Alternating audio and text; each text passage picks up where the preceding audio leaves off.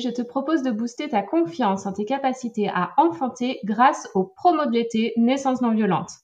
Alors si tu as besoin de sérénité et de savoir créer ta bulle pour ton accouchement, la visualisation complète de l'accouchement physiologique en maternité est faite pour toi. Si tu as peur de la douleur des contractions ou de ne pas tenir sur la longueur, le tout nouveau programme Oxygène te permettra d'apprendre à bien respirer pendant toutes les phases du travail. Et enfin, si tu veux profiter de l'été pour tout apprendre sur l'accouchement physiologique et si tu veux allier développement personnel et maternité enchantée, c'est vers le programme Objectif Naissance en version autonomie que je te conseille de t'orienter pour cet été. Alors, prête à devenir une Power Mama, les pieds en éventail et un cocktail à la main? Retrouve tous les détails des promos dans le descriptif de l'épisode ou sur mon site internet naissance-non-violente.com. Et maintenant, place à l'épisode du jour. Bonjour Johanna Salut Marie-Laure J'espère que tu vas bien. Je suis ravie de t'accueillir aujourd'hui pour euh, ton récit d'accouchement euh, de ton petit bébé qui a aujourd'hui quel âge? Quatre mois. Quatre mois. Ok. Eh ben écoute, euh, donc ça fait quatre mois, ouais, déjà. Est-ce que tu peux te présenter déjà, nous dire, ben, bon, c'était ton premier bébé, mais euh, comment, toi, tu as, suivi le parcours Objectif Naissance, comment tu es arrivé dans Objectif Naissance, quel a été ton parcours avant de me rencontrer? Ok, donc, donc je m'appelle Johanna, je vis en, en région parisienne. Euh, quand je suis tombée enceinte, j'étais en, en, voyage, en tour du monde. Donc, euh, ce petit bébé, c'était un petit bébé surprise. C'était pas prévu pour tout de suite, c'était prévu pour, euh, pour l'année d'après, en rentrant du tour du monde. Et en fait, euh, je savais déjà depuis longtemps que je voulais un accouchement physiologique, si c'était possible. Et c'est vrai que je voulais, de base, mon plan, c'était d'accoucher à la maison. Donc, j'ai cherché, quand on est rentré en France, à peu près à 3-4 mois de grossesse, j'ai cherché euh, partout pour des sages-femmes pour accoucher à domicile, mais, mais aucune n'était disponible pour le mois de juin. Et ensuite, je me suis quand même dit, bon, bah, l'accouchement à domicile, c'est un peu raté, mais j'aimerais bien quand même avoir une, une doula qui, qui m'accompagne pendant, pendant cette grossesse. Et j'ai cherché sur Paris, mais hum, c'est vrai que sur Paris, il y a plein d'offres, il y a plein de, de, femmes qui, qui sont doula. Il y a plein d'accompagnements différents et du coup, j'étais un peu perdue euh, pour choisir euh, la doula qui m'accompagnerait pendant toute la grossesse. Et je suis tombée sur ton challenge, Objectif Naissance, que j'ai suivi pendant cinq jours. Et je t'ai trouvé super chouette. Et je me suis dit, ah, ça serait trop cool de, euh, de, bah, de bosser avec toi. Et aussi, ce que j'ai beaucoup aimé, c'est le fait qu'on qu'on soit aussi un groupe euh, de, de femmes enceintes. Donc, c'était pas que euh, être en, en, face à face avec la doula, c'était les visios, c'était ton programme, c'était ta, ta positivité et c'était aussi les autres mamans. Donc voilà, c'est pour mmh. ça que je me suis que j'ai été vers toi. Ok, merci. Donc, euh, tu es arrivée dans le programme, tu étais enceinte de combien, tu te souviens? Euh, Je suis arrivée dans le programme en février, donc j'étais enceinte de ouais, 4-5 mois. Ouais, 5 mois. Ok. Ouais, Et donc, ta grossesse a été un peu tumultueuse. Est-ce que tu peux nous raconter un peu? Ouais, mon grossesse a été un peu compliqué parce que quand du coup j'ai appris que j'étais enceinte et que j'ai fait la première échographie, on m'a on m'a dit que j'avais un très très gros fibrome. Donc du coup je savais pas trop ce que c'était, donc on m'a bien expliqué qu'est-ce qu'un fibrome. Donc je savais pas du tout que, que j'avais ça et euh, donc du coup c'est assez euh, commun a priori chez chez les femmes racisées qui peuvent les avoir assez tôt. Mais du coup, euh, moi, mon fibrome, il faisait quand même 12 euh, cm, donc assez énorme. Donc les, professionnels de santé étaient assez hum, choqués de, que je ne sache pas que j'ai ce fibrome. Donc c'est vrai qu'on ne me l'avait jamais dit, on ne me l'avait jamais diagnostiqué. Et c'est vrai qu'on sait quand on a un fibrome, qu'on a des douleurs, et moi, j'avais, je n'avais aucune douleur, jamais eu de douleur de règles. J'ai toujours eu un ventre très plat, donc il ne se voyait pas. Et c'est vrai que ça se voit quand on fait une échographie, et on fait des échographies généralement que lorsqu'on est enceinte. Donc j'avais ce problème-là, le fibrome. Après, dans mon malheur, ce fibrome était bien placé, donc euh, il a, il a pas gêné pour euh, pour la grossesse. C'est juste que ça peut être très douloureux. Et par la suite, euh, du coup, mon bébé ne s'est jamais retourné. Donc j'ai eu, donc mon bébé est resté en siège. Et en plus, j'ai mon bébé a fait un retard, un retard de croissance. Donc il était tout petit. Donc j'ai été suivie euh, assez régulièrement. Je faisais des échographies euh, tous les 15 jours pour savoir si bébé euh, grossissait bien. Parce que si, si ce n'était pas le cas, il fallait le sortir plus tôt que prévu. Mmh. Ouais, ouais, je me souviens bien. Et puis du coup, bah, ça, ça posait beaucoup de questions par rapport à ton accouchement physiologique que tu as changé de maternité plusieurs fois, tu as essayé de négocier des, des choses, du sang péri et tout, et c'était pas toujours très bien accueilli. Je sais pas si tu as envie d'en parler de ça. Ouais, bah si, si. Bah oui, effectivement, du coup, euh, euh, je voulais, je me suis inscrite dans un premier temps dans une euh, maternité de type 1. Mais lorsqu'ils ont vu que j'avais le fibrome, donc ils ont dit OK pour que vous, vous accouchiez chez nous, mais avec le fibrome, il y a un risque de d'hémorragie de la délivrance. Donc, ils m'ont dit euh, OK pour que vous accouchiez chez nous, mais euh, avec la condition que vous preniez la péridurale. Donc, j'avais euh, négocié pour que je puisse doser ma péridurale. Et puis ensuite, quand on a appris que mon petit avait un retard de croissance, là, je pouvais plus rester chez eux. Donc, ils m'ont réorienté vers un hôpital de niveau 3 qui était près de chez eux l'hôpital. Euh, je, sais, je dis des noms ou pas?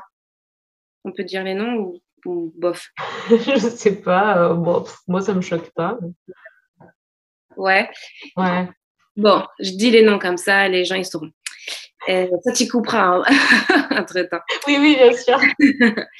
Et euh, du coup, j'étais euh, orientée à, l'hôpital de Robert Debré, qui a un niveau de type 3, parce que c'était l'hôpital qui était juste à côté euh, des Lilas. Là-bas, j'ai dû faire, enfin, je dis j'ai dû faire, même si ça a été mon choix, mais bon, ça a été assez compliqué. Du coup, j'ai dû faire une amniosynthèse qui s'est pas très très bien passée. Et ensuite, euh, du coup, j'allais régulièrement dans cet hôpital pour faire des échographies tous les 15 jours, plus des monitorings. Et au bout de un mois. Ils se sont trompés dans les mesures de leur échographie. Ils ont pensé que mon enfant ne grossissait plus. Donc, ils ont voulu me déclencher, ce que j'ai refusé parce que je savais pertinemment que euh, un déclenchement sur un siège, c'était euh, tout de suite, ça allait partir en césarienne. Donc, j'ai refusé. Et ma sage-femme qui me suivait, du coup, m'a orientée vers une clinique privée pas très loin de chez nous. Et du coup, j'ai accouché là-bas parce que j'ai accouché euh, plus tôt que prévu. Et que mmh. du coup, euh, voilà, j'ai accouché là-bas. Donc, ouais. Du coup, tu n'avais même pas eu le temps de faire le dossier pour cette clinique-là que l'accouchement euh, est arrivé. Exactement. J'ai même pas eu le temps de m'inscrire, de, de, présenter mon projet de naissance que, que, ouais, que j'ai que j'ai accouché. Donc, toi, tu étais toujours dans l'optique d'accoucher par voie basse euh, si possible avec le moins de péridurale possible, quoi. Ouais, c'était le projet. que tu voulais présenter à la clinique? Ouais, voilà. C'était le projet. Après, on m'avait quand même dit de penser à réfléchir qu'il y aurait éventuellement une césarienne. Donc, mmh. du coup, je m'étais préparée avec toi pour euh, un projet euh, voix basse et un projet voix haute. au dernier hôpital où j'ai, où j'ai, du coup, celui où j'ai accouché, qui est un hôpital de niveau 2, parce que du coup, il me fallait une néonate parce que mon, mon enfant était vraiment petit. Euh, L'obstétricien qui m'a fait les échographies, lui, me préconisait euh, une césarienne programmée. Et après euh, mûre réflexion avec ma sage-femme et avec mon conjoint, on a préféré lui dire qu'on voulait essayer la voix basse, mais que si effectivement, bah, du coup, ça devait partir en césarienne, bah, on, voilà, ok, on était d'accord. Ouais, tu voulais quand même tenter.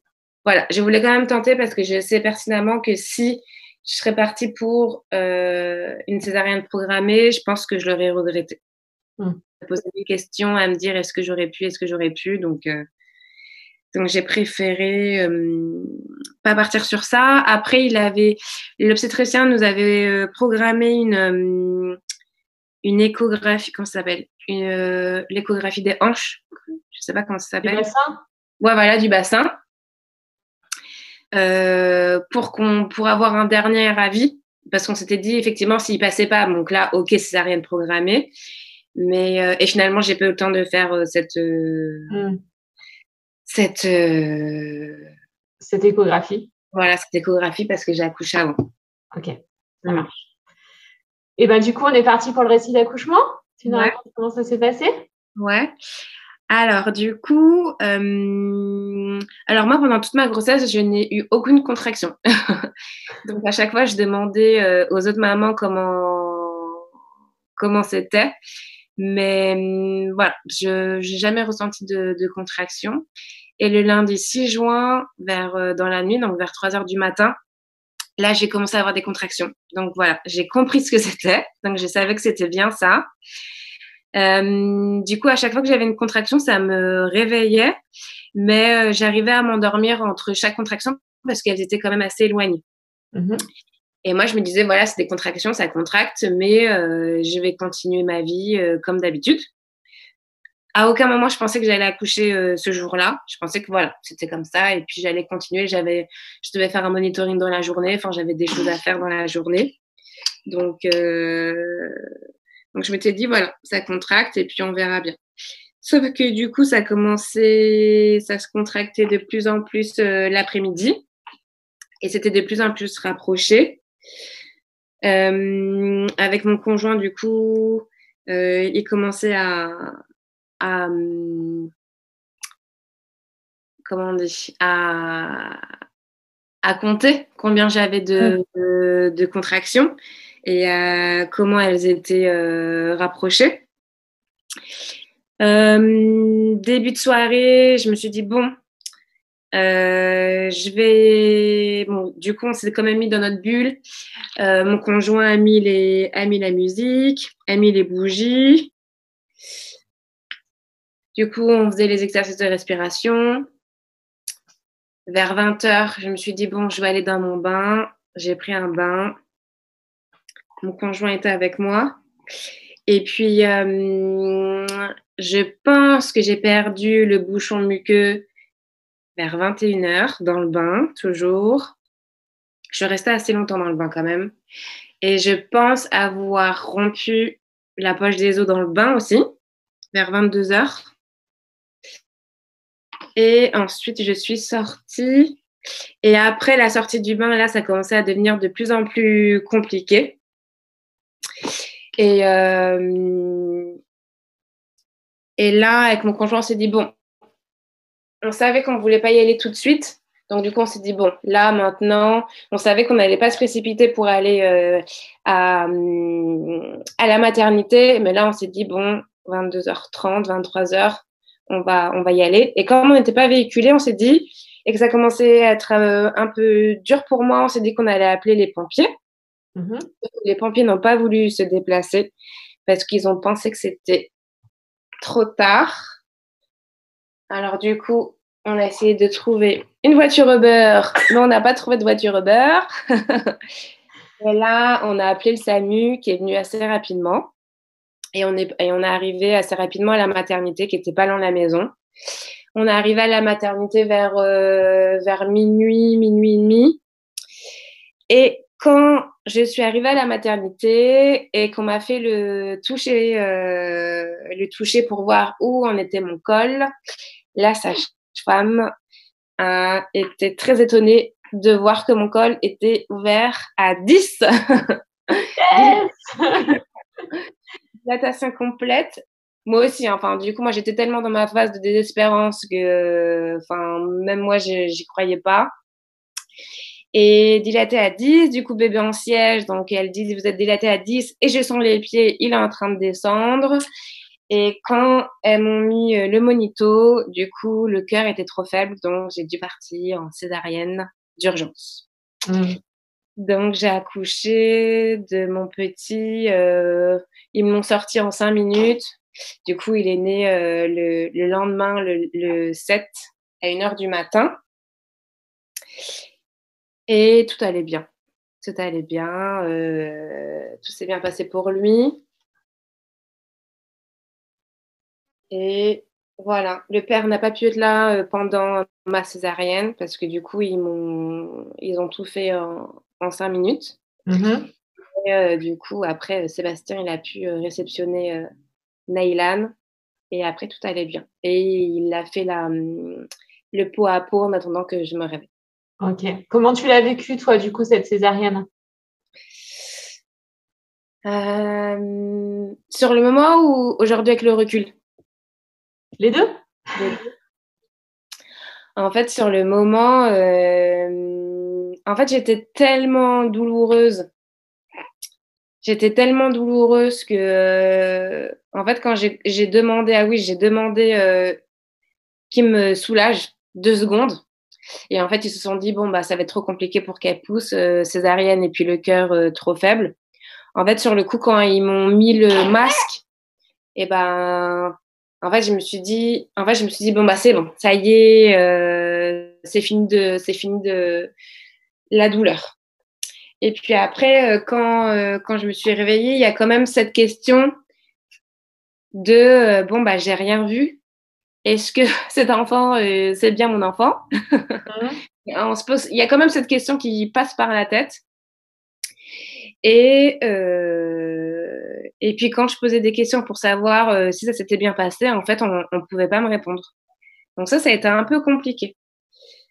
Aujourd'hui, avec le recul, je me rends compte que hum, c'est la césarienne en elle-même, du coup, c'était une anesthésie générale. Donc finalement, ça a été parce que ça n'a pas duré très longtemps et que je me suis réveillée assez vite.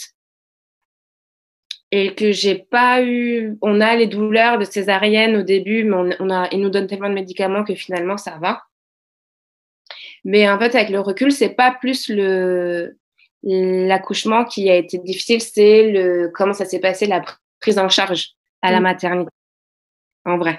Parce que je pense que si peut-être dans une autre maternité, ça se serait bien passé, bah, je pense en fait la césarienne, ça aurait été plus facile à, à accepter que bah, de comment ça s'est passé ou, euh, quand on répondait aux, quand je posais des questions, on répondait pas. Ouais. oui, en fait, la césarienne, tu l'as pas mal vécu. C'est plutôt le séjour après. Voilà. du coup, ton bébé, il est né très petit et il est parti en néonat. Voilà. Mon fils, il est né à 2 kg 120 euh, il n'est pas du tout prématuré, c'était juste un enfant euh, hypotrophe. Et il est parti en néonat. Et en néonat, pour sortir, il faut sortir à 2 kg 3. Et du coup, il est sorti à 11 jours. Mmh. Et mmh. toi, tu n'es pas resté 11 jours? Et moi, je suis pas restée 11 jours. J'ai tiré jusqu'au max, je suis restée 8 jours. Et après, si on voulait rester, il n'y avait pas de lit. Donc, si on voulait, il n'y avait pas de lit en néonat. Donc, si on voulait rester, il fallait prendre un lit euh, en maternité. Et comme c'était une clinique privée, eh ben, c'était très cher. Et du coup, on n'avait pas les moyens, même avec la mutuelle, on n'avait pas les moyens de, continuer à payer euh, le séjour là-bas. Ouais. Et puis, vous habitiez à 5 minutes. Donc, c'est vrai que bon. Alors, on habitait un peu plus loin. C'est les parents de Sébastien qui étaient pas loin. Donc, ah, effectivement, on a dormi. Ouais, on a, on a, on était chez les, parents de Sébastien pour pouvoir faire les allers-retours euh, bah, plusieurs fois dans la journée parce qu'on n'avait pas le droit de rester. Euh, on pouvait venir quand on voulait, mais on pouvait pas rester sur place trop longtemps. Donc, euh, donc ouais, on a dû faire les allers-retours plusieurs fois dans la journée et dans la nuit. Hmm. Qu'est-ce qui a été difficile pendant ce, ce laps de temps où il est resté en néonat? Pour, euh, voilà, pour que d'autres parents qui nous écoutent, s'ils ont les enfants en néonat, euh, puissent se préparer un petit peu Alors, euh, ce qui a été le plus difficile pour nous, ça a été que on s'est vraiment senti très infantilisé par les pédiatres. Les auxiliaires de poire, elles étaient vraiment très sympas et mais malheureusement, elle, elle, faisait un peu, euh, elle, elle faisait qu'obéir aux ordres des pédiatres. Et en fait, les pédiatres, elles changeaient, il ou elle, changeaient tous les jours. Donc tous les jours, on avait un pédiatre différent. Et euh, donc c'était assez compliqué. c'était assez compliqué dans le sens où quand on posait des questions, quand on leur montrait qu'on voulait être présent, euh, qu'on voulait faire avec eux, qu'on demandait si c'était obligatoire, on voyait qu'on les bousculait dans leur pratique, dans leur quotidien, et ça, ça a été assez compliqué pour eux à gérer. Et au lieu de, du coup, de qu'on travaille ensemble, qu'on soit une équipe ensemble, eh ben, ils ont pris ça comme euh, comme la de la défiance. Donc là, je dis clairement leurs mots. C'est eux, ils ont ils ont ils ont pris notre ils ont pensé qu'on était dans la défiance avec eux alors que juste on posait des questions. Et on voulait savoir si on pouvait dire oui ou non. Et du coup, ça, ça a été assez compliqué parce que tout de suite, on a été euh, catégorisé comme le couple qui, qui embête, quoi. En restant, pour rester poli. Donc, c'était assez euh, compliqué euh, de travailler avec les pédiatres. Et ce qui est dommage, c'est que euh, ils se transmettent des notes. Et dans les notes, bah, du coup, quand ça se passe pas avec, pas bien avec un pédiatre, le pédiatre le dit. Et du coup, le pédiatre suivant lit les notes. Et au lieu de comprendre qu'est-ce qui s'est passé, le pédiatre va se dire, ah oui, bon, bah, c'est bon, je connais un peu le profil. Et donc, finalement, tout de suite, on, a, on est euh, discriminé parce que, euh, bah, on a voulu euh, parler, dire, poser des questions, dire qu'on n'était pas d'accord. Donc ça, c'est... C'est-à-dire qu'avant de te rencontrer, il a déjà un avis négatif sur toi. Quoi. Exactement, ouais, exactement. Pour donner un exemple, si je peux, oui. J'ai, euh, on a demandé notre dossier du coup, euh, parce qu'on a eu plein de, de, de, questions sans réponse. On a, on a demandé notre dossier et dans notre dossier, l'obstétricien euh, qui avait euh, à maintes reprises préconisé le, la césarienne programmée, on lui avait dit on préfère la voix basse, on entend la césarienne, mais on préfère la voix basse et on se prépare au cas où. À noter dans le dossier, couple hostile à la césarienne programmée. Et je me dis juste ça, en fait, juste de noter ça, couple hostile. Je me dis, mais en fait, il pouvait juste noter couple. Euh, on a proposé au couple, le couple a dit qu'il préférait voix basse. Enfin, je me dis déjà, rien que ça, déjà, c'est très, je trouve ça très négatif. Et je me dis, en fait, moi, on m'a beaucoup reproché pendant mon séjour. Ah bah, madame, on vous avait, euh, vous aviez qu'à prendre la césarienne programmée. Et en fait, bah, maintenant, je comprends mieux parce que il y a ce genre de, de commentaires dans, dans le dossier. On n'avait même pas notre chance dès le début. Oui, oui, alors que c'était même pas le même hôpital en plus. Si, si, c'est le même. Si, c'est l'obstétricien qui nous a. Ouais, l'obstétricien qui, quand je suis arrivée chez eux, qui avait commencé à me dire euh, qu'il m'avait euh, fait les échos et qui avait dit césarienne programmée. C'est le seul qui m'a dit césarienne programmée. D'accord. Ouais. Euh, moi, j'avais envie que tu témoignes aujourd'hui aussi de, de, tout ça parce que je sais que tu as traversé quand même beaucoup de difficultés, que ce soit pendant la grossesse, avec euh, tout ce côté euh, ben, médicalisation de la grossesse, parce que ton bébé était trop petit, parce qu'il y avait un fibrome, parce qu'ils avaient peur, et que plein de fois, tu as été obligé de te repositionner et, euh, d'avancer des arguments aussi pour faire entendre ta voix. Et après ton accouchement, pareil en néonat, comment comment t'en ressors de tout ça, toi? Que, Quelle force t'en tires aujourd'hui? Déjà, je dirais que sans toi, euh, j'aurais pas pu me positionner autant. Même si j'ai un, caractère assez fort, euh, heureusement que tu étais là euh, pour m'accompagner au quotidien. Aujourd'hui, je me dis que hum, c'est quand même dommage que les professionnels de santé ne prennent pas le temps de s'adapter à chaque parent parce que euh, parce qu'on est tous et toutes différents et différentes et que euh, il y a des parents qui posent pas de questions parce que voilà, c'est eux ils pensent que le professionnel soignant sait et voilà, c'est ils ont tout à fait le droit de penser ça, Mais je me dis que pour les personnes, pour d'autres couples qui se renseignent, qui sont accompagnés, qui aimeraient faire autrement et d'autant plus dans, dans la physio, je me dis c'est quand même dommage que ce, ces professionnels prennent pas plus le temps parce que du coup, ils prennent pas le temps. Après, j'entends bien qu'il y a aussi le contexte qui fait, le contexte sanitaire qui fait que c'est aussi compliqué, j'entends bien, et qu'il y a de moins en moins de personnel dans les établissements. Mais je me dis que c'est quand même dommage parce que au lieu de travailler ensemble, euh, et eh ben tout de suite ça peut partir dans la confrontation, alors que c'est c'est pas le c'est pas ce qui est voulu en fait, c'est pas ce qui est désiré d'être dans la confrontation, surtout euh, lorsqu'on est enceinte, qu'on est d'autant plus vulnérable et que voilà, il y a des grossesses qui peuvent être très très compliquées et qu'on a juste besoin de soutien finalement. Et du coup, je me dis que euh, après avoir traversé cette grossesse, je me dis, euh, même si c'était compliqué, je suis quand même contente d'avoir bataillé sur certains points, d'avoir laissé d'autres. Euh, et d'avoir pu lâcher prise, même si c'est très compliqué sur à certains niveaux. Mais voilà, je me dis que voilà, c'est j'ai fait comme j'ai essayé de faire comme je pouvais pour un accouchement physio et ça n'a pas pu être le cas pour euh, bah, pour les, les raisons qu'on a qu'on a citées. Je suis passée par tout ce que je voulais pas, la myosynthèse et la césarienne.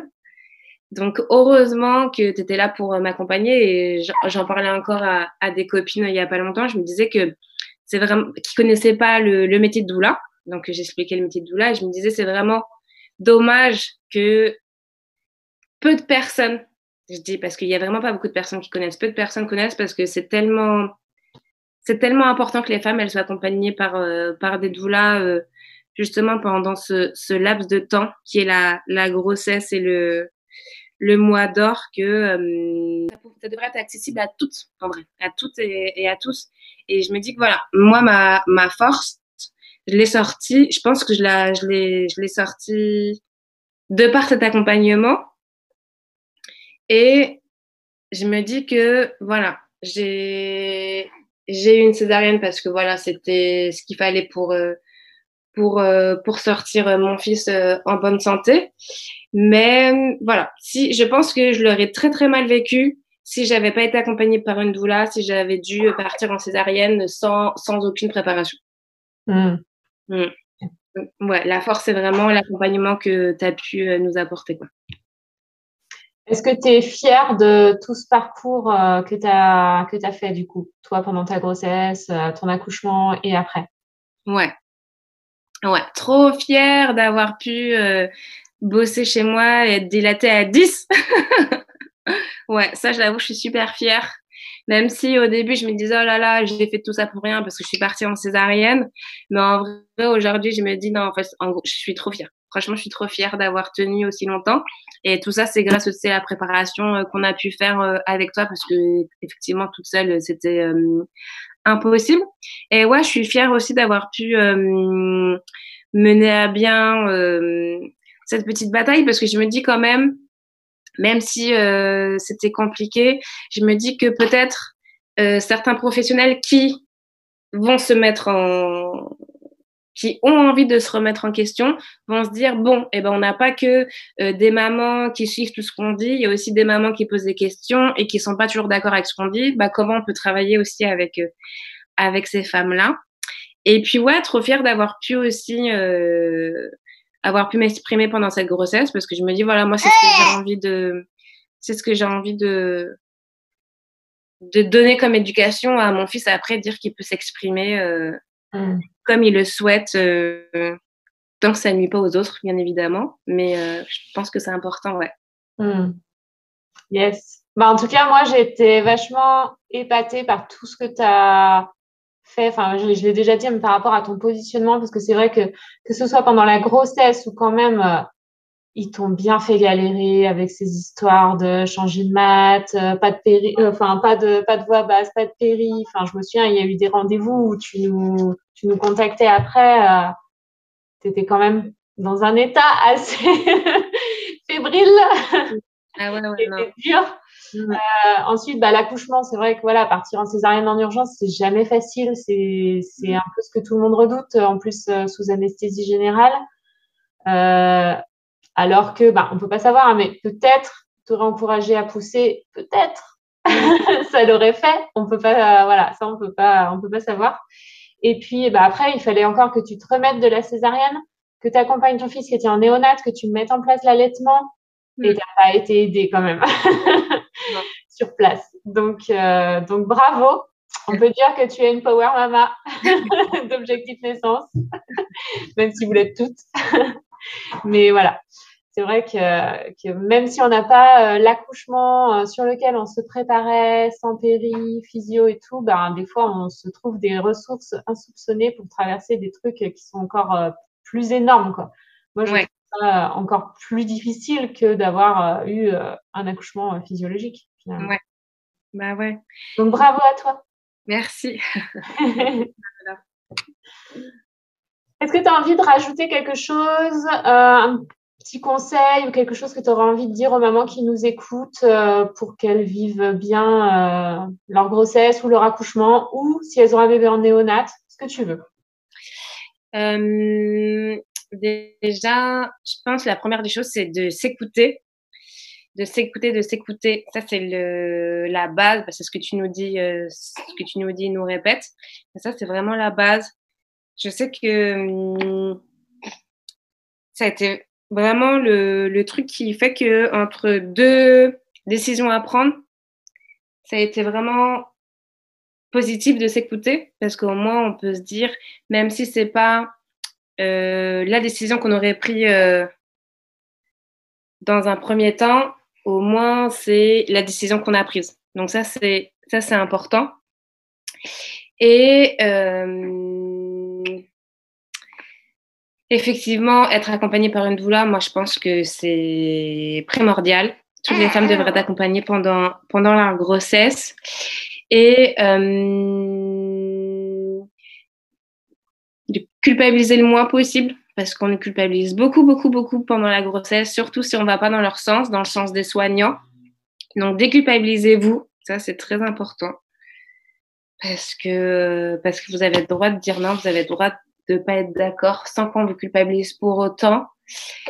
Et en néonat, euh, moi je donnerais un conseil, ça serait de bien se, bien se renseigner parce que souvent, en néonat, ils nous embêtent beaucoup parce que c'est notre premier enfant et ils pensent du coup qu'on ne sait pas faire du tout. Et pourtant, si on est assez renseigné, du coup, on a ce petit plus que d'autres parents n'ont pas, effectivement, quand eu, euh, pour qui c'est leur premier enfant. Et je me dis, voilà, n'hésitez pas à vous renseigner, à rechercher, du coup, en complément du programme Objectif Naissance, et à en parler avec le, personnel de néonat pour leur montrer que vous savez, qu'il y a des choses que vous savez et auxquelles bah il n'y a pas il y a il y a, pas besoin de comment dire ou voilà vous avez vous pouvez donner un choix éclairé parce que vous êtes renseigné et que euh, c'est pas parce que eux le font comme ci ou comme ça que euh, c'est forcément de cette manière-là. Montrer que vous êtes euh, que vous êtes renseigné, poser des questions dites les choses pour que effectivement ça puisse aussi changer en, en néonat. Parce qu'effectivement, de toute façon, à partir du moment où le bébé est né, c'est les parents qui ont l'autorité parentale. Donc, euh, on peut négocier des choses aussi. Exactement. Ils vont peut-être vous embêter parce que eux vont vous dire qu'ils ont l'autorité médicale. Mais justement, voilà, montrez-leur que vous pouvez travailler avec eux en équipe, mais que c'est pas que eux dans la toute puissance. Hum. Merci beaucoup, Johanna.